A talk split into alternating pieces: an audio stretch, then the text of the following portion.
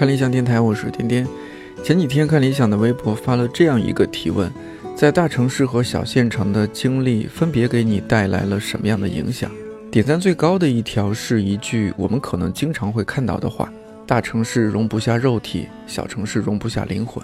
还有的说，大城市可以毫无顾忌地做自己，小城市染个奶奶灰都会迎来别人异样的目光。也有已经回到小城市工作的人说，大城市上班好远，小城市上班好近呐。还有一条评论说正在中转站观望，我还蛮喜欢有一位网友的回复，他说：“看你需要伸向世界的触手有多长，决定你适合待在的地方。” DY 之前做过几期关于挣扎的年轻人。还有快三十岁了还没立，该不该焦虑这样的节目？这也确实是我们身边大多数漂在大城市的同龄人正在面临的问题。也许大家白天都忙着学习、工作、开会，没有时间思考，或者故意逃避思考这些事情。等晚上回到家，或者周末突然闲下来的时候，大城市、小城市、奋斗、漂泊、思乡等等这些词汇都可能不自觉地包围过来。这个时候，如果正好感情或者工作不太顺利，可能家里的一个只是普通关心问候的电话，就能把人击垮。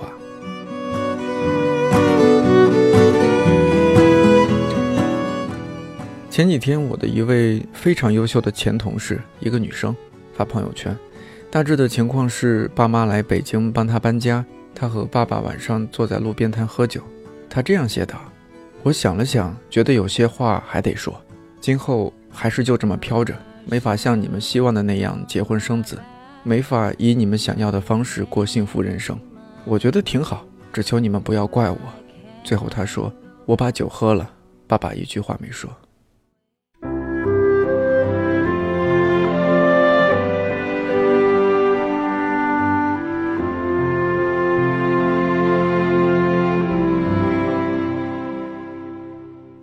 小时候看过一个广告，对里面的台词印象深刻：“混不好我就不回来了。”当时年少，只觉得台词粗暴可笑。长大后离开家乡，才能够理解这句台词里的倔强和人性柔软。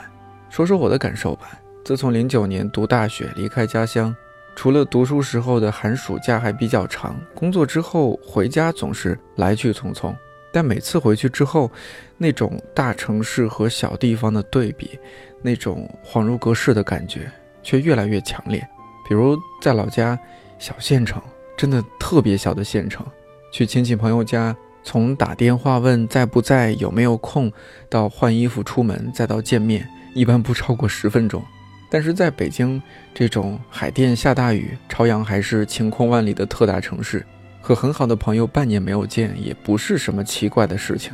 离得远，见一次面一天就没了，或者周末总是在加班，甚至有些行业周末才是真正上班的时候，而工作日休息，总是和朋友们完美错开。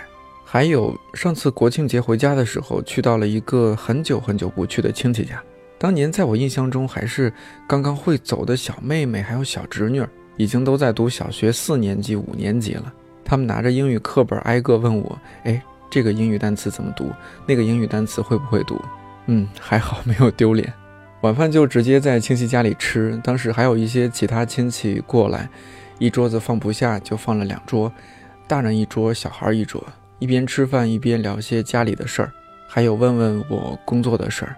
很多问题他们都点到为止，主要就是一直说吃好喝好，够不够吃？不够吃再去炒个菜。当时心里既温暖又有点哽咽，但还是忍住了。其实，在北京也会和朋友聚个餐、吃个饭，当然也很开心。但是和这种亲戚在一起吃饭，又是完全不一样的感觉。我忽然理解了，在一次新书发布会上，当有人问贾樟柯导演为什么选择搬回山西时，他的回答：回老家生活有很多原因。我觉得一个直接的原因是跟那会儿的雾霾有关系的。那另外一方面，我觉得也跟就是呃，确实客观的来说，跟科技有关。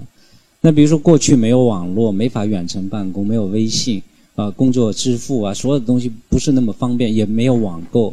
因为买本书你必须去书店啊。你像以前我呃大学刚毕业时候，很长时间的生活习惯是去美术馆后街那个三联书店，就每周末就都要去买。那如果那个年代离开北京，我可能不可能拥有这么大一个书店。但是现在我们在各种各样的网络上可以，亚马逊啊、京东啊都可以买书。那确实是，它会让我想，就我需要的这些东西，其实我想办法在老家也可以获得。还有一个原因呢，我我我是觉得在一个环境，在一种行业里面待太久了，呃，就是特别留恋另外一种生活，特别想念另外一种生活。我常讲就是。比如说，北京对我来说，我也很喜欢北京。但是北京对我来说有点缺憾，就是北京我只有朋友，但是北京我没有亲戚。对我，我这个我没有一个亲戚在北京生活，所以我在北京这个将近二十年，我没有没有亲戚的生活，没有没有跟表兄弟啊、堂兄妹啊、呃姨妈啊、舅舅啊这种就疏于来往，也是很奇怪一种生活。然后我回去之后。老同学、亲戚，呃，就是婚丧嫁娶去参加，我觉得就是反正目前这个阶段，我觉得挺舒服的。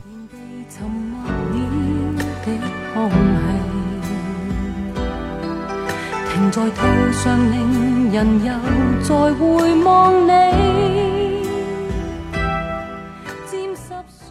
贾岛有一种说法是，北京是更大的汾阳。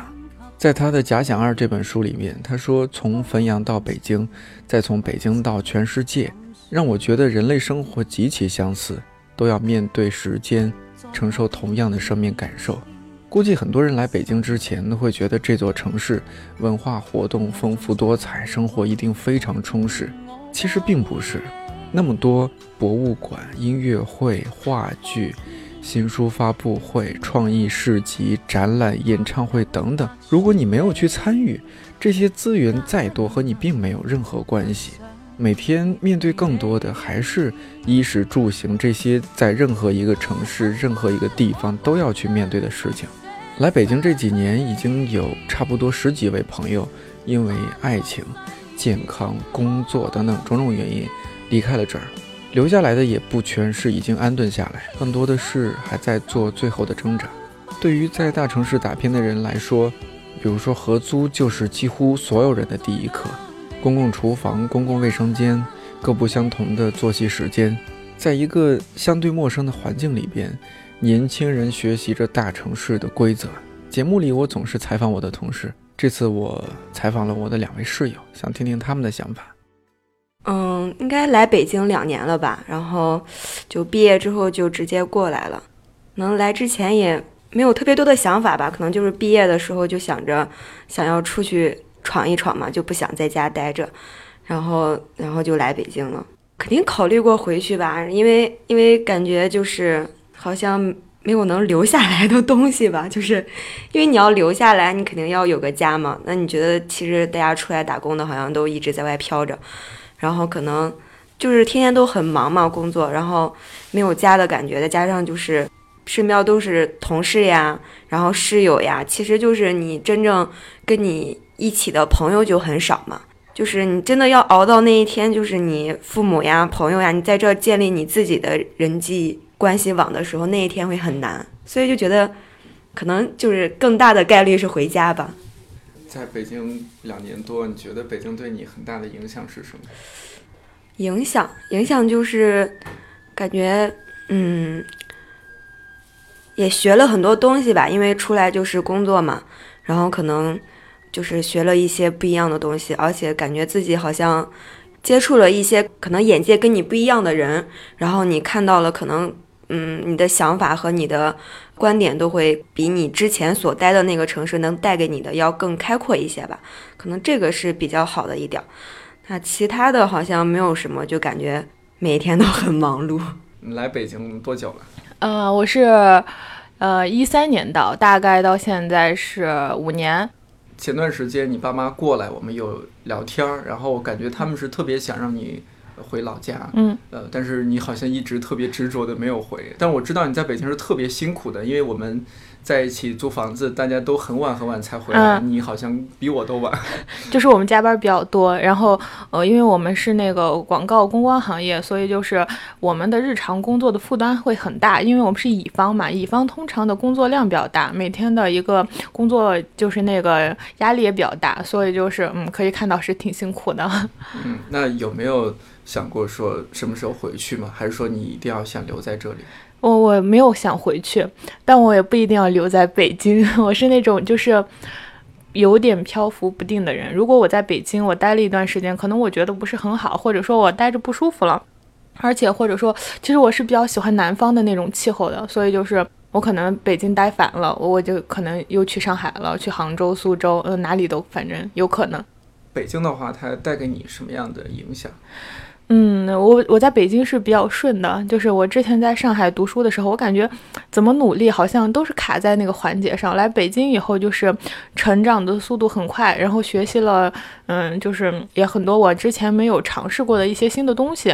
就是最好的就是在工作跟学习上，就是让我觉得哎有了更好的信心。而且这边来说，就是北方嘛，可能让我就是一个北方人更加适合，就是尤其是那种人与人之间相处，可能会更加。就是比较亲密一些，可能南方会那种归属感比比较浅一点吧。嗯，比如说哪一刻你会觉得特别特别想家？好像也没有，就可能嗯、呃，中秋吧。我觉得唯一一个我特别特别想回家的时候就是中秋节。嗯。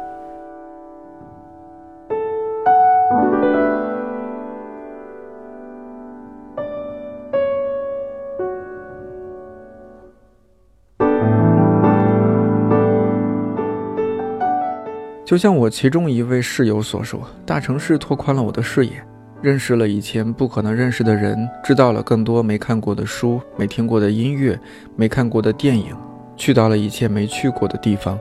在听小青老师老六频频说起老男人饭局、西四胡同这些事儿，看到他们文字中对那个时候的特别多的回忆，甚至好恨自己没早生个十几二十几年来到北京。错过了那么多现在不可能重现的美好。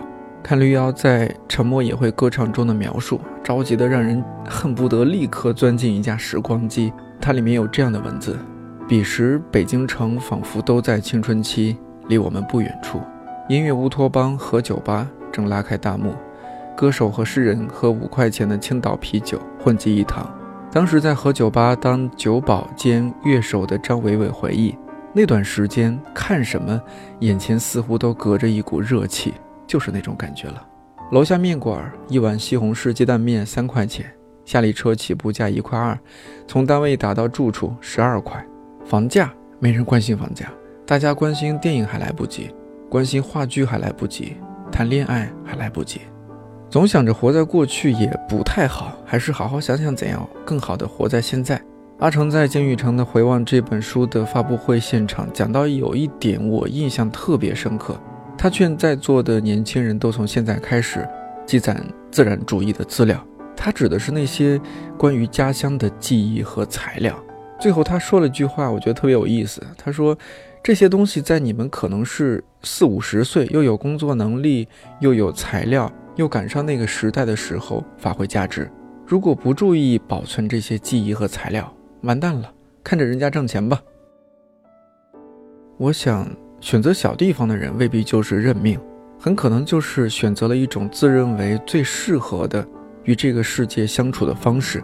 选择大城市的人也未必就励志，可能只是创造了一种拼搏奋斗的假象，麻痹自己。可我依然佩服那些循着自己内心做出选择的人，离开是为了更好的回来。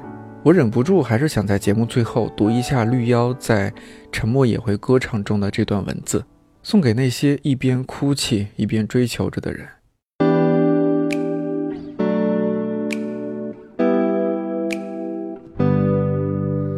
男男女女，谁曾在年轻时到过一座大城，奋身跃入万千生命热望汇成的热气蒸腾，与生活短兵相接？切肤体验他能给予的所有，仿佛做梦，却格外用力投入。摸过火，敬过烈酒，孤独里泡过，热闹中滚过，拆毁有时，被大成之炼丹炉削骨毁形。你摧毁之前封闭孤寂少年，而融入更庞大幻觉之中。建造有时，你从幻觉中寻回自己，犹如岩石上开凿阳道，一刀一刀塑出自己最初轮廓。烈火烹油中来，冰雪浇头里去。在现实的尘土飞扬与喧嚣之中，你迟早会有一瞬感到自己心中的音乐与这座城市轻轻共振，如此悠扬，如此明亮。谁的生命曾被如此擦拭，必将终生怀念这段旋律。